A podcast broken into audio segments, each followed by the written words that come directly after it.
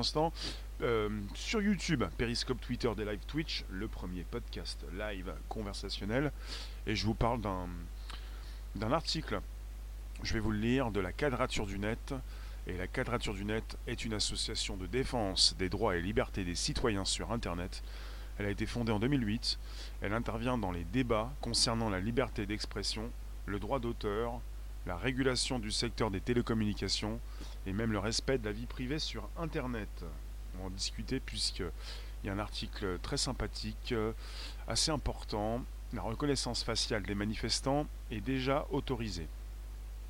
Et je vais vous parler, euh, vous citer, enfin vous lire cet article, dans lequel eh bien, on parle du fichier TAJ, du fichier TES et de la loi renseignement.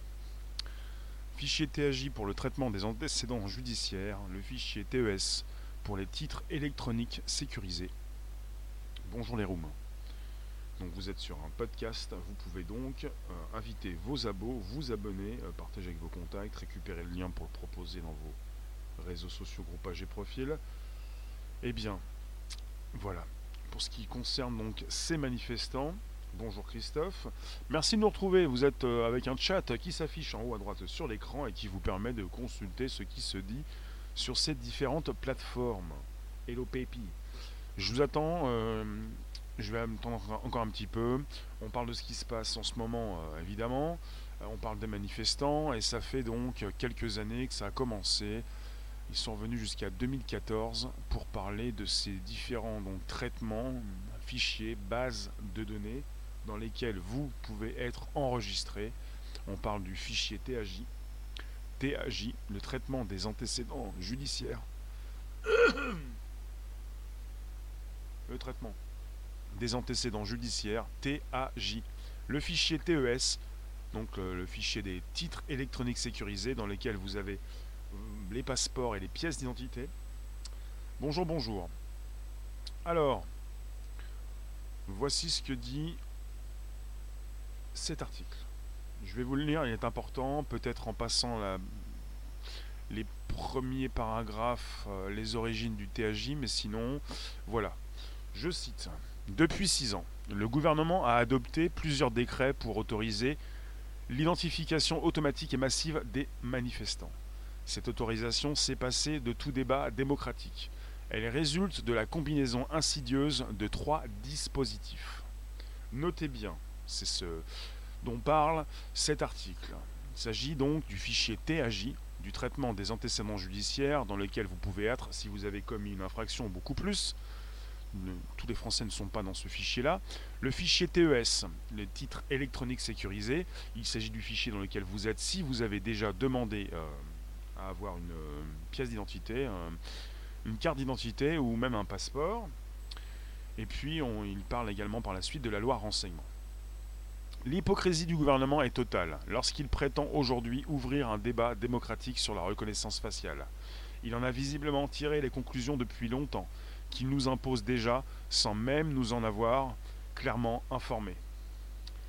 Bonjour vous tous.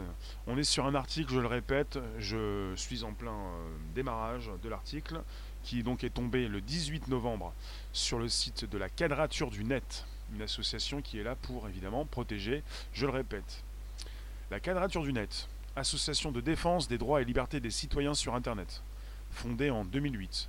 Elle intervient dans les débats concernant la liberté d'expression, le droit d'auteur, la régulation du secteur des télécoms ou encore le respect de la vie privée sur Internet. Et je vais vous lire cet article.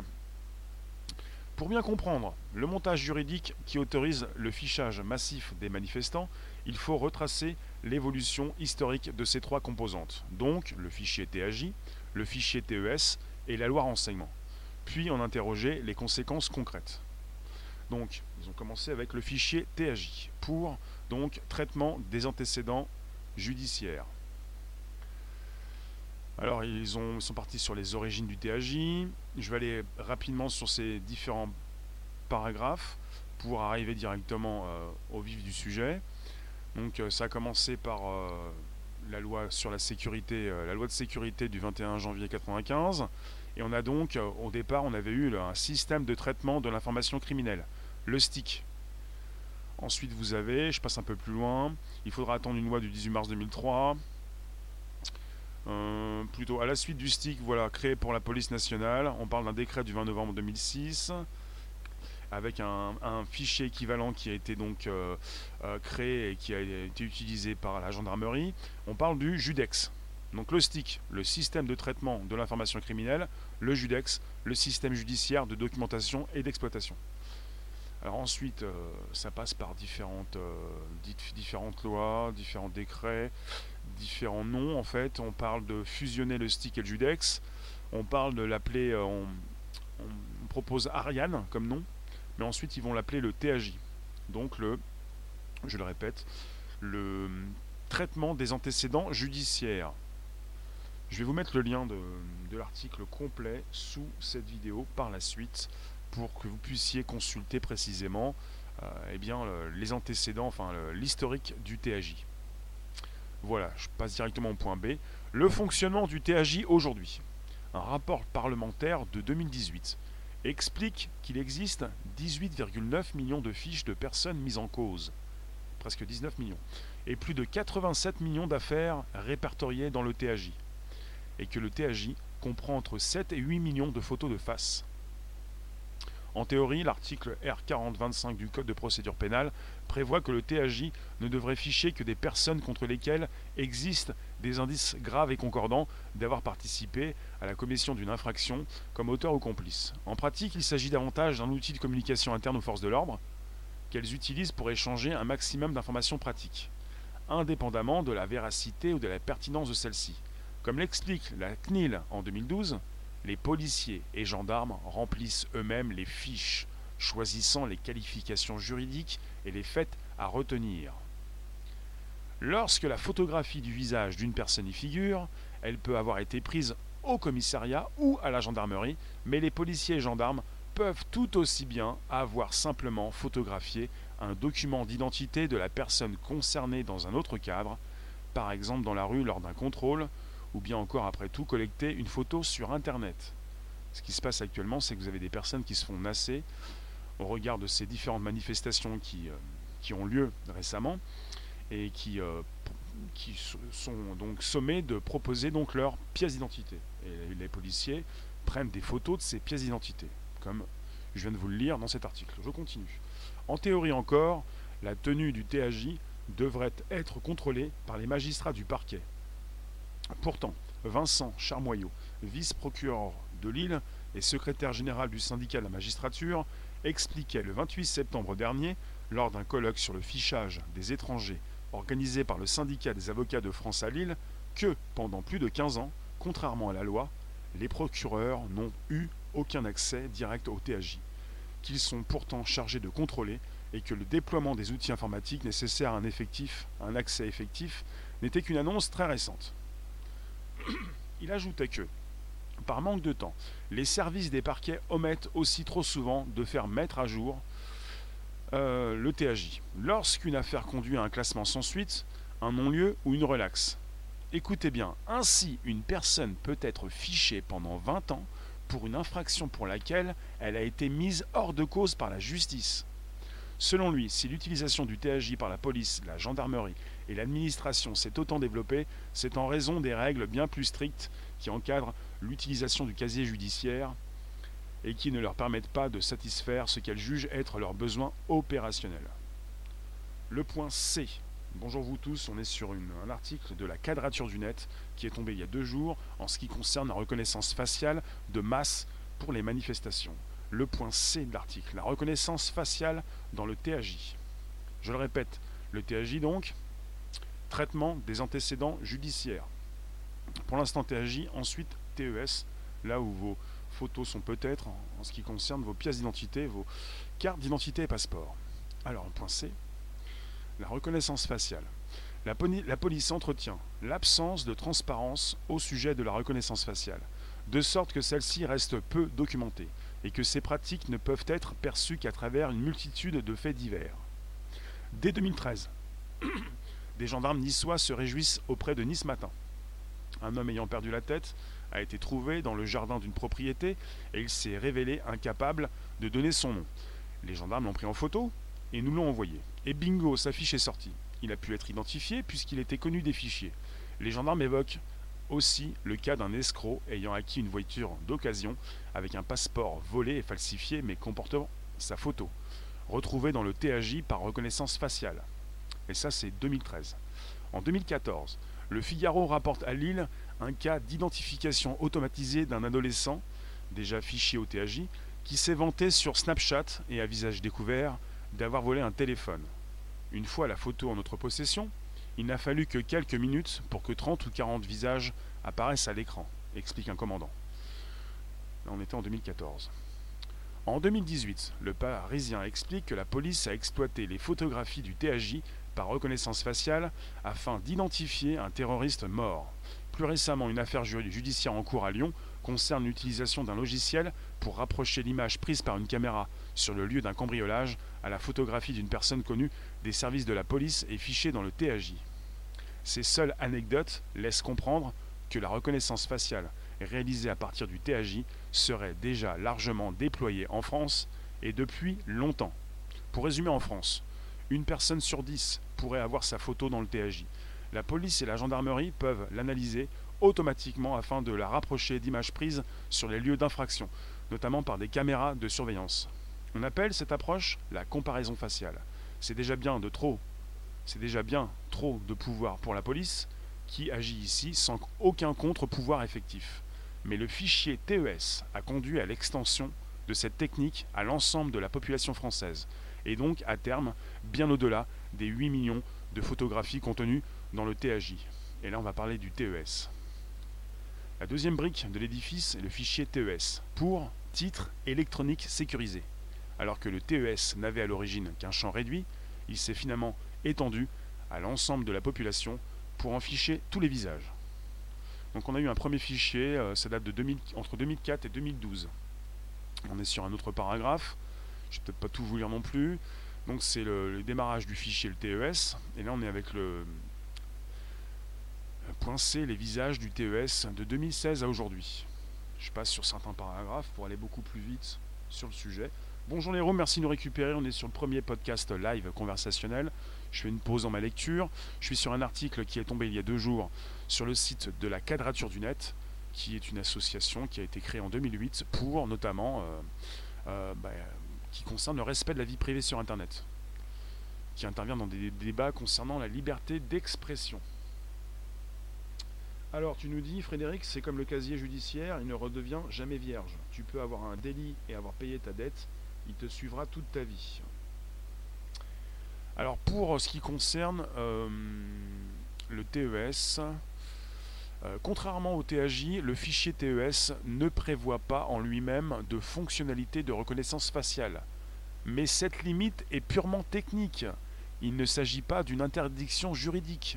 Rien n'interdit que les photos du, TES soient utilisées par un logiciel de reconnaissance faciale extérieur.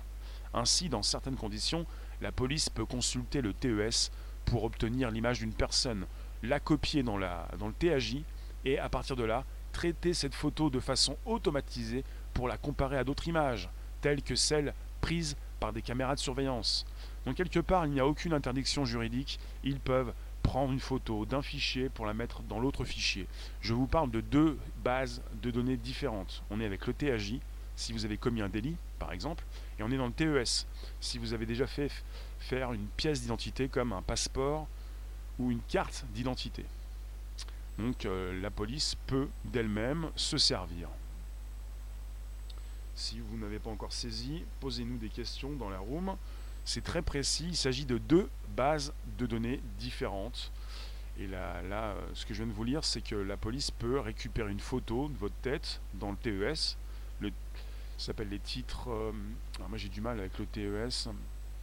Je vous ai dit titre.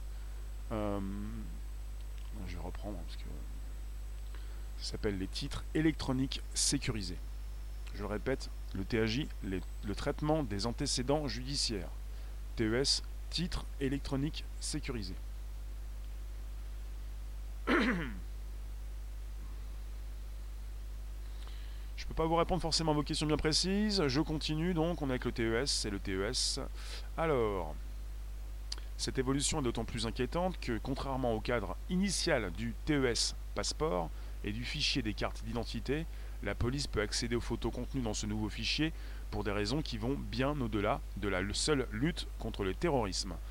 Et la quadrature du net avec cet article, en point numéro 3, parle de la loi renseignement. La troisième brique de l'édifice est constituée des lois de sécurité qui permettent à la police de faire le lien entre le TAJ et le TES.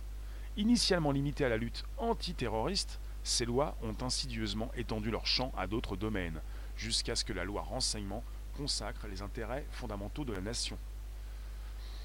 Alors, pour ce qui concerne le point B, plutôt, je passe au point B, les intérêts fondamentaux de la nation. On y trouve des intérêts assez classiques liés à la sécurité, indépendance nationale, prévention du terrorisme ou de la prolifération d'armes de, destruction massive.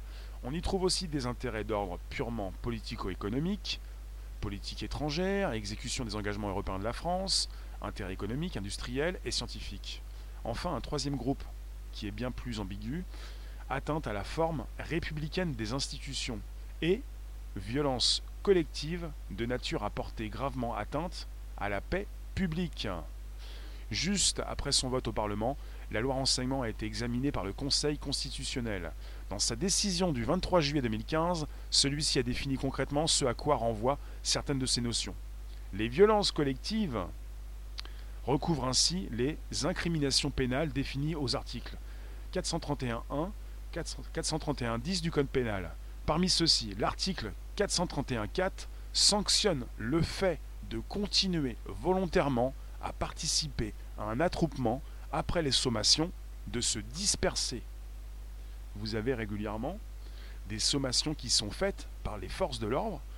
Il s'agit donc de constater qu'il y a donc noté noir sur blanc, je le, je le reprécise, continuer volontairement à participer à un attroupement après les sommations de se disperser. L'article 431.9 sanctionne le fait d'organiser une manifestation non déclarée ou interdite. Pour toutes ces situations, policiers et gendarmes sont donc à présent autorisés à accéder aux photographies contenues dans le fichier TES, celui qui, qui regroupe les cartes d'identité et les passeports, vos photos. Point 4, le fichage des manifestants. Maintenant que toutes les briques de l'édifice sont posées, il s'agit de voir comment la police peut l'utiliser pour identifier les manifestants par reconnaissance faciale. Deux cas sont facilement envisageables. La lutte contre les attroupements et contre les manifestations illégales, qui nous permettent d'interroger la situation concrète du dispositif. Point A. Fichage après sommation. Prenons un exemple concret. Une manifestation se tient dans une grande ville. La police intervient pour disperser le cortège. Elle fait deux sommations puis photographie la foule. Les personnes dont le visage est visible sur le cliché n'étaient manifestement pas en train de se disperser. Les policiers considèrent qu'il s'agit d'indices graves et concordants selon lesquels ces personnes commettent le délit défini à l'article 431.4 du Code pénal, à savoir continuer volontairement à participer à un attroupement après les sommations. Une fiche est ouverte dans le TAJ pour chacune d'elles. Leur nom est encore inconnu et la fiche ne contient donc que leur photo, accompagnée de la date et du lieu de l'événement. La police est autorisée à utiliser des logiciels de reconnaissance faciale pour établir un lien entre la photo contenue dans le TAJ à une autre photo collectée ailleurs. Lutter contre cette infraction constitue un intérêt fondamental de la nation. Entre parenthèses, la prévention des violences collectives qui permet à la police de collecter ces autres photos dans le fichier TES, où presque toute la population sera à terme fichée, entre parenthèses, au gré des renouvellements de cartes d'identité et de passeport. Pour obtenir une photo dans le TES, il faut avoir le nom de la personne concernée. Ainsi, pour identifier les manifestants, la, la police, techniquement, peut interroger le fichier TES à partir du nom de chaque personne dont elle estime qu'elle a pu participer à la manifestation. Cette liste de noms peut être constitué de nombreuses façons. Renseignements policiers en amont, groupe Facebook, personne ayant retweeté un appel à manifester, etc. Après tout, si elle veut arriver à ses fins, la police peut directement utiliser la liste de noms des habitants, habitantes d'une ville ou d'un quartier. Une fois la liste de noms constituée, celle-ci permet à la police de réunir au sein du TES un ensemble de photographies. Chaque photo est comparée de façon automatisée aux photos ajoutées dans le TAJ à l'issue de la manifestation afin d'établir des correspondances. Chaque fois que le logiciel de comparaison faciale trouve une correspondance, les données, donc le nom, prénom, date de naissance, adresse, etc., les données issues de la fiche TES d'une personne peuvent être transférées dans le fichier TAJ pour venir garnir la fiche du manifestant qui jusqu'ici était resté anonyme. Ce processus se renforce au fur et à mesure des manifestations. Dès que des participants ont été fichés au TAJ avec leur photographie, il devient toujours plus aisé de les retrouver lors des manifestations suivantes en allant les chercher directement dans le TAJ sans, sans plus avoir à passer par le TES. Donc le TES, passeport, carte d'identité, TAJ, c'est quand vous avez déjà commis quelque chose. Point B. Fichage des complices. Le refus de se dissiper après sommation n'est pas la seule infraction qui permet de ficher massivement les manifestants. Comme vu ci-dessus, la lutte contre l'organisation des manifestations interdites ou non déclarées est, d'après le Conseil constitutionnel, un autre intérêt fondamental de la nation, qui permet de fouiller le TES. Or, tel que vu plus haut, toute personne peut être fichée au TAJ en simple qualité de complice d'un délit, et notamment de celui-ci. Dès lors, que penser de ce qu'a déclaré Emmanuel Macron lors des mouvements sociaux de l'an dernier? Deux points. Il faut maintenant dire que lorsqu'on va dans des manifestations violentes, on est complice du pire. De même que penser de ces propos de Gérard Collomb, ministre de l'Intérieur au même moment? Il faut que les manifestants puissent s'opposer aux casseurs et ne pas, par leur passivité, être d'un certain point de vue complices de ce qui se passe. Ne s'agit-il pas d'autorisation donnée aux forces de l'ordre de considérer presque tous les manifestants comme complices de chaque manifestation partiellement interdite ou non déclarée à laquelle ils participent? Leur fichage massif dans le TAJ à partir du fichier TES en serait permis. Dans ce cas de figure, la police serait autorisée à chercher à identifier toutes les personnes figurant sur des photos prises au cours des manifestations. Point C. Que se passe-t-il en pratique? Ces différents exemples illustrent le fait que le droit actuel permet déjà la généralisation de la reconnaissance faciale des manifestants. Sans contre-pouvoir effectif, difficile d'y voir plus clair, d'y voir clair sur les pratiques réelles des policiers et gendarmes. Peu importe que ce, fichage soit ou non déjà généralisé en pratique, il est déjà autorisé, ne serait-ce qu'en théorie, et cela de différentes façons. Dans ces conditions, difficile d'imaginer que ces techniques ne soient pas déjà au moins expérimentées sur le terrain. Difficile d'imaginer que parmi la dizaine de drones déployés dernièrement au-dessus des manifestations, aucun n'ait jamais participé à une telle expérimentation, si tentante pour les forces de l'ordre et soumise à si peu de contrôle effectif. C'est d'autant plus probable quand on voit à quel point l'analyse vidéo a été présentée comme cruciale dans la répression des manifestations de l'hiver dernier. De plus, la présente démonstration concerne le fichage massif des manifestants.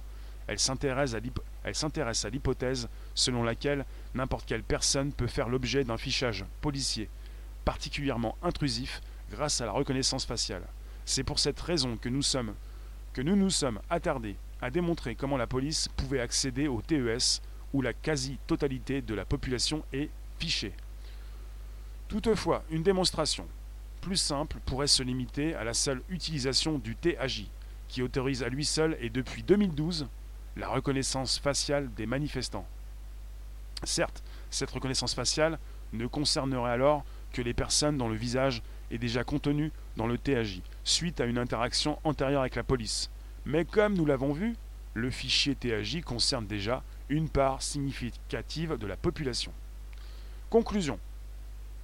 Les conséquences découlant du fait d'être fiché dans le TAJ en tant que participant à une manifestation violente sont suffisamment graves pour dissuader une large partie de la population d'exercer son droit de manifester. L'article R4029 du Code de procédure pénale prévoit que le TAJ est consultable dans le cadre, dans le cadre d'enquêtes administratives. L'administration peut vérifier qu'une personne n'y est pas fichée avant de l'embaucher dans de nombreuses fonctions publiques pour encadrer certaines professions privées liées à la sécurité, ainsi que pour délivrer ou renouveler des titres de séjour aux personnes étrangères. Une personne raisonnable pourrait tout à fait vous déconseiller de participer à des manifestations à l'avenir. Elle vous inviterait à renoncer à ce droit fondamental.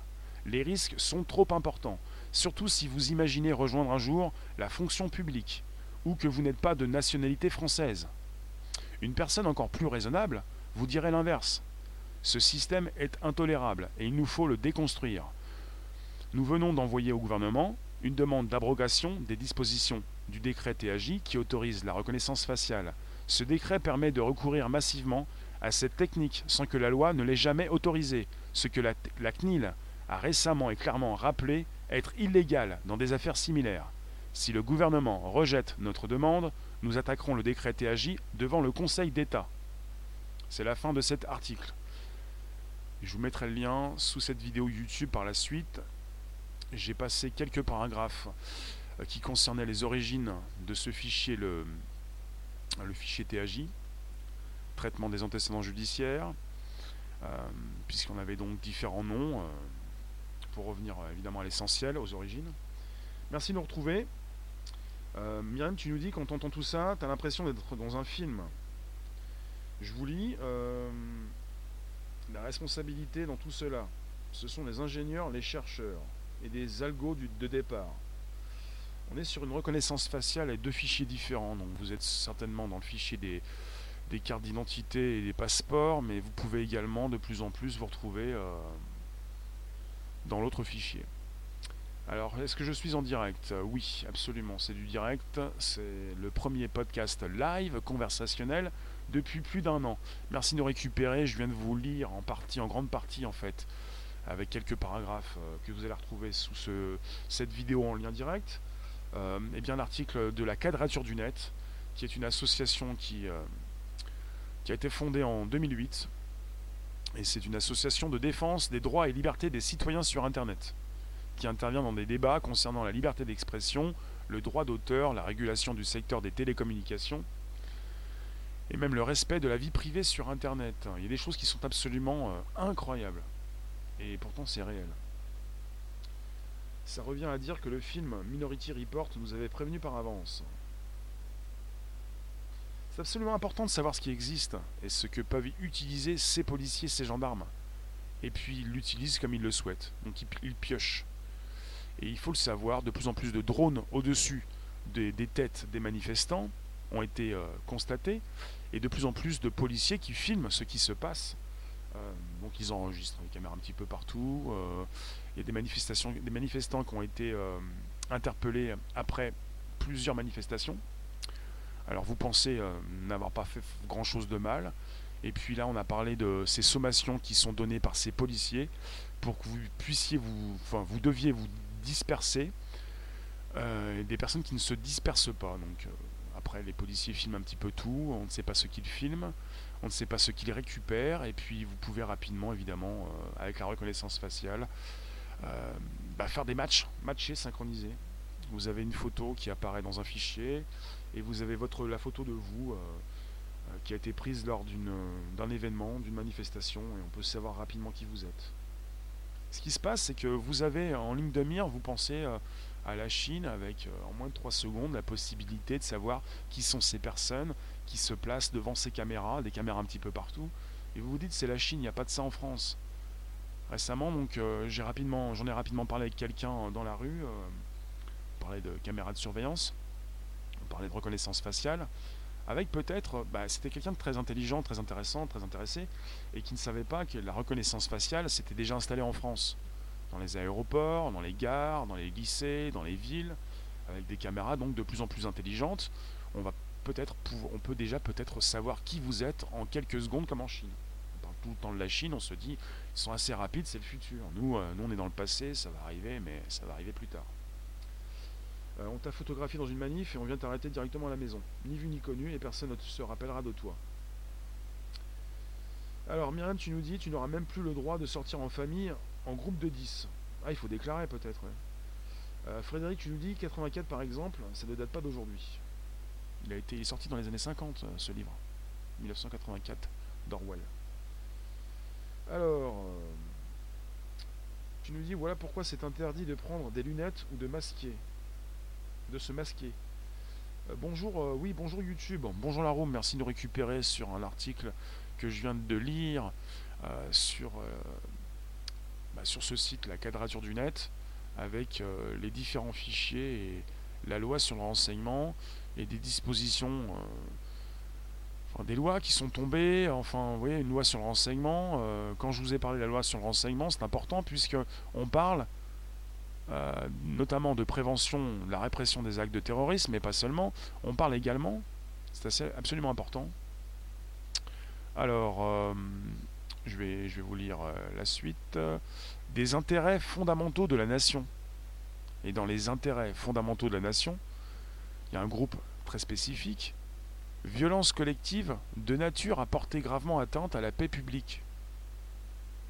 Et euh, vous avez un article très précis, je cite, Continuer volontairement à participer à un attroupement après les sommations, de se disperser. Avec un article qui sanctionne le fait d'organiser également une manifestation non déclarée ou interdite. Il y a beaucoup de choses comme ça. Soit vous organisez une manifestation, elle est non déclarée. Elle n'a pas pu être déclarée ou elle était déclarée, elle, n'est plus déclarée. Samedi, j'ai participé à une manifestation qui n'était pas déclarée. Hein. Elle était déclarée au départ, elle a été annulée. Dans ce cas-là, est-elle interdite? Vous avez le, préfet de Paris qui a dit qu'il fallait partir, quitter la place, samedi dernier. Parce que la manifestation n'était plus déclarée. Elle était peut-être sans doute donc interdite. Il fallait rapidement quitter la place pour ne pas forcément euh, eh bien, euh, se faire passer par, pour un, casseur ou je ne sais pas quoi. Donc quelque part, euh, il n'y avait pas forcément de sommation, peut-être qu'il s'agissait de sa sommation. Enfin, c'est assez euh, intéressant de savoir dans quel fichier vous, allez pouvoir être enregistré? Les applications de rencontre sont tous, sont donc des fichiers. Salut Michou, bonjour Catherine, bonjour vous tous, je vous cite un petit peu en partie. J'ai pas pu tous vous voir. On est sur des lives Twitch, Periscope, Twitter, YouTube en simultané. C'est le premier podcast live conversationnel. Vous avez donc les logos. Vous retrouvez ces, euh, ces sujets dans le Bonjour la base, Apple Podcast, Spotify, SoundCloud. Donc si vous, vous pouvez être sanctionné, il y a un article qui le dit, si vous continuez volontairement à participer à un attroupement après les sommations. Et si vous n'avez pas entendu la sommation, parce que pour entendre les sommations, je peux vous dire que c'est compliqué, puisque je couvre ces événements euh, réguliers chaque samedi, mais pas seulement, mais les sommations, parfois, vous ne les entendez pas. Et à partir du moment où vous n'avez pas entendu la sommation, vous êtes donc peut-être coupable euh, de rester sur place avec euh, régulièrement dans la journée des policiers qui vous filment. Alors votre photo, vous êtes venu une fois, deux fois, trois fois, vous avez beaucoup plus de, il y a beaucoup plus de. Comment dire bah, vous, allez, vous allez être enregistré tôt ou tard. Quoi. Donc, euh, on parle de fichage après sommation. Je, je tente de vous lire. Donc je suis sur euh, ces événements, je couvre en tant que reporter indépendant, vous le savez ou peut-être pas, je tiens à le dire puisque certains ne connaissent pas ce que je fais, je couvre ces événements des Gilets jaunes, on vous pensait à ça, il n'y a pas que ça, on a, il y a donc une grande manifestation le 5 décembre prochain, j'ai couvert récemment la manifestation des urgentistes, celle des pompiers et des policiers, celle du 5 pourra réunir beaucoup de personnes. Alors après la sommation, il faut l'entendre, on parle donc de fichage après sommation ils ont pris des exemples concrets, euh, des exemples pour parler de la police qui fait des sommations et qui photographie ensuite la foule et qui par la suite peut rapidement savoir qui vous êtes en faisant intervenir deux bases de données différentes. Donc euh, vous ne partez pas forcément rapidement, vous allez être fiché, enfin vous allez être photographié et on va savoir qui vous êtes. Ça vous, ça vous angoisse? Vous pourriez partir du TES pour aller dans le TAJ. Bonjour Fatih. Oui, c'est d'actualité. Il est important que tout le monde puisse comprendre ce que les policiers, les gendarmes ont entre les mains, puisque finalement, de plus en plus de personnes se font interpeller euh, ces jours derniers et qu'ils euh, ne comprennent pas ce qui se passe. Autant savoir d'avance ce qui va se passer si jamais vous vous faites peut-être interpeller, en tout cas, euh, ce qui se passe régulièrement dans ces fichiers. C'est pour ça que tu nous disais régulièrement des postes manifs annulés pour que certains puissent prévenir les manifestants. Alors samedi dernier, euh, apparemment on pouvait sortir, enfin tout le monde pouvait sortir, les manifestants comme ceux qui couvrent la manifestation, les reporters indépendants, euh, la presse et tout, mais euh, finalement les personnes pouvaient sortir au compte-gouttes à partir d'une certaine heure parce que je pense que les portes n'ont pas été ouvertes rapidement, enfin, je veux dire, les passages n'étaient pas là. merci, Mr. Seabeast, pas de souci.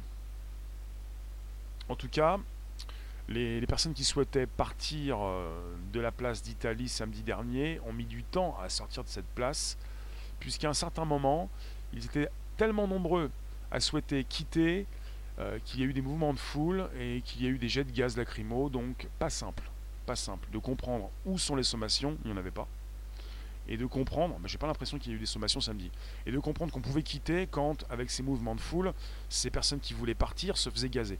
Donc c'est très compliqué de comprendre ce qui se passe dans un nuage blanc permanent euh, où tout le monde s'étouffe, les manifestants comme les policiers, où personne ne sait si s'il peut sortir, et quand certains essayent de sortir, se font refouler. Donc certains pouvaient passer au compte-goutte. Oui, il y a eu des passages. Pas forcément tout de suite. En tout cas, de mon côté, j'ai pas eu l'impression qu'on pouvait quitter tout de suite euh, la place. Euh, c'était compliqué. C'est un petit peu comme quand vous essayez de faire quitter euh, un trafic de l'eau par une petite sortie, ça prend du temps. La majorité du liquide va rester sur la place. Compte-goutte, pour ça que j'ai dit compte-goutte, oui. Sert à prendre les photos de toutes personnes qui sont fichées encore. Oui. Et eh bien voilà. Je vous l'ai dit, on, parlait, on a parlé d'un article euh, pour celles et ceux qui arrivent. On a un article assez important je vais vous mettre en lien sous cette vidéo.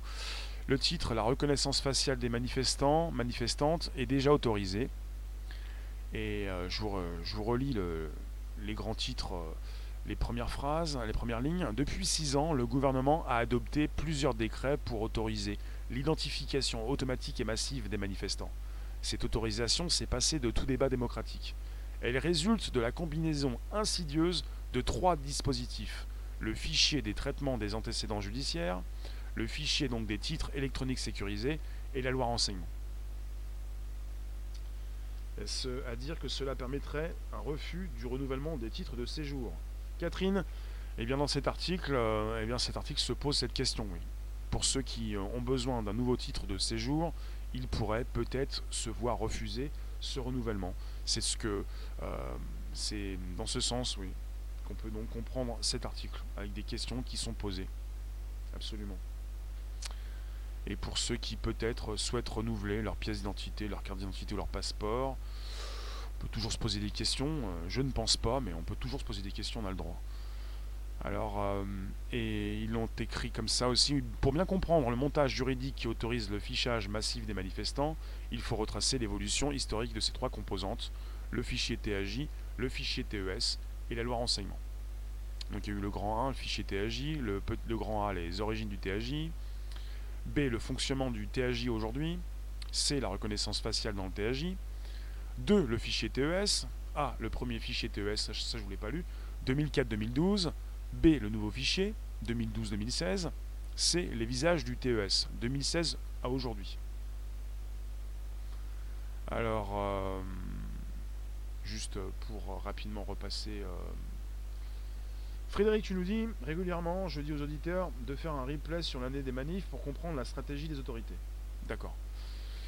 Euh, je relis quelques lignes. Contrairement au TAJ, le fichier TES ne prévoit pas en lui-même de fonctionnalité de reconnaissance faciale. Et je vous le répète, c'est un point important. Mais cette limite est purement technique. Il ne s'agit pas d'une interdiction juridique. Rien n'interdit que les photos du TES soient utilisées par un logiciel de reconnaissance faciale extérieure. Ainsi, dans certaines conditions, la police peut consulter le TES pour obtenir l'image d'une personne la copier dans le TAJ et à partir de là traiter cette photo de façon automatisée pour la comparer à d'autres images, telles que celles prises par des caméras de surveillance. Faut bien comprendre ça. C'est-à-dire que le fichier des titres électroniques sécurisés, passeport, carte d'identité, euh, ne peut pas être euh, euh, utilisé pour de la reconnaissance faciale. Mais on peut récupérer des photos pour les positionner dans le TAJ. la base de données qui concerne, je le répète, TAJ, ça veut dire traitement des antécédents judiciaires, cette base de données, elle est utilisée avec la reconnaissance faciale. Et donc on peut, euh, les policiers les gendarmes peuvent euh, récupérer ces photos dans le TES pour les positionner dans le TAJ, pour ensuite faire tourner rapidement des, des, logiciels pour que ça aille beaucoup plus vite, pour obtenir rapidement les coordonnées, enfin le pédigré, la photo, plus l'adresse, le nom, le prénom de cette personne. Richard, je peux pas te répondre, j'ai pas vu ça, mais j'aimerais bien voir ça. Alors leur stratégie est simple, la NAS, de toute rue parallèle pour bloquer, avant que ça dérape, donc le seul truc c'est de faire face, et de ne pas courir. Oui. Ben voilà, je vous ai fait le topo. Hein. Ça vous fait penser à quoi tout ça? Donc je vous ai dit également, on a parlé du point C, la reconnaissance faciale dans le TAJ, on a, on a eu euh, dès 2013 euh, des, des, voilà, 2013, gendarmes niçois qui se réjouissent donc auprès de Nice matin. Un homme ayant perdu la tête a été retrouvé dans le jardin d'une propriété et il s'est révélé incapable de donner son nom. Les gendarmes l'ont pris en photo et puis sa fiche est sortie rapidement. Dès le 2013, la reconnaissance faciale euh, s'est installée. Ça fait 6 ans que la reconnaissance faciale est utilisée. Fatih, tu as lu des témoignages de policiers lucides sur la situation? Eh donc depuis 6 ans, en 2014, euh, le Figaro a rapporté à Lille un cas d'identification automatisée d'un adolescent qui était déjà fiché au TAJ parce qu'il s'est vanté, il s'est sur Snapchat à visage découvert d'avoir volé un téléphone. Ils ont eu leur photo, sa photo, il n'a fallu que quelques minutes pour que 30 ou 40 visages apparaissent à l'écran, explique un commandant. on, était en 2014. Et en 2018, euh, la police a expliqué, euh, enfin le Parisien a expliqué que la police a exploité les photographies du TAJ par reconnaissance faciale afin d'identifier un terroriste mort. Bon, ce qui se passe, c'est qu'on est avec une reco faciale, reconnaissance faciale déjà utilisée depuis 6 euh, ans apparemment. Donc c'est pas tout neuf. C'est pour vous dire euh, que cette reconnaissance faciale serait largement déployée en France et depuis longtemps. Et en France, une personne sur 10 pourrait avoir sa photo dans le TAJ. Euh, on parle jusqu'à 8 millions de photographies qui seraient contenus dans ce, fichier. Et après, évidemment, ils peuvent piocher euh, dans cette base de données qui comporte les cartes d'identité et les passeports, et qui pourrait, euh, plus ou moins à long terme, contenir tous les Français. Certains vivent mal ce qui, se passe, d'autres balancent certains comportements inappropriés. De la BAC, ça, ils pourraient, ils pourraient pas le faire euh, face à une caméra, donc ils ont pu le faire avec toi, puisque tu étais euh, avec eux euh, et qu'il n'y avait aucun photographe ou caméraman qui pouvait récupérer leur, euh, surtout leurs témoignages. Donc ils doivent, ils se doivent de, garder une discrétion, le devoir de réserve. Vous pensez quoi de tout ça? Alors évidemment, je vous ai lu tout ça, c'est donc un article de la quadrature du net. C'est pas pour vous empêcher ou devenir prochainement une manifestation, c'est de comprendre un petit peu ce qui se passe et ce qui peut vous arriver peut-être, euh, comment on peut euh, savoir qui vous êtes, mais vous avez le droit de manifester. Quoi. Moi, je ne vous fais pas un sujet pour vous empêcher de le faire. C'est pour savoir à, quoi vous avez affaire.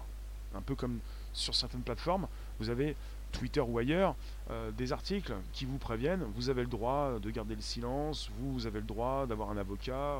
récemment, je vous ai positionné même une vidéo d'un avocat qui vous expliquait vous c'est mieux d'avoir un avocat avec vous pour pouvoir euh, savoir ce que vous signez, euh, si c'est correct, euh, si ça va bien dans votre sens. Les manifestations GJ doivent avoir leur propre police interne, en plus de leur street medic. Tu nous dis ça, Sibiste. Hola Cantus. T'es parti sur d'autres réseaux. C'est pas le sujet, ce sujet, ce sujet-là. Ce sujet concerne, eh bien, le, la reconnaissance faciale des manifestants. Et je vous ai aussi lu euh, cette phrase, le refus de se dissiper après sommation n'est pas la seule infraction qui permet de ficher massivement les manifestants. Euh, comme vu ci-dessus, la lutte contre l'organisation de manifestations interdites ou non déclarées est, d'après le Conseil constitutionnel, un autre intérêt fondamental de la nation, qui permet de fouiller le TES. Donc si vous êtes parti sur des manifestations non déclarées, si euh, vous partez comme ça, alors déclaré, non déclaré, c'est compliqué puisque samedi dernier on était tous dans une, manifestation qui n'était plus déclarée. C'est en fait comme, comme si vous étiez dans un cercle. Vous avez une, projection, un, éclairage qui vous observe d'une seconde à l'autre, vous n'avez pas marché assez vite, vous n'avez pas couru, vous n'êtes plus dans le cercle. En dehors du cercle, vous vous faites attraper. quoi. C'est terrible. Manifestation déclarée, non déclarée. Poum. Donc quelque part, euh, fiché. Foum. ça va vite quoi.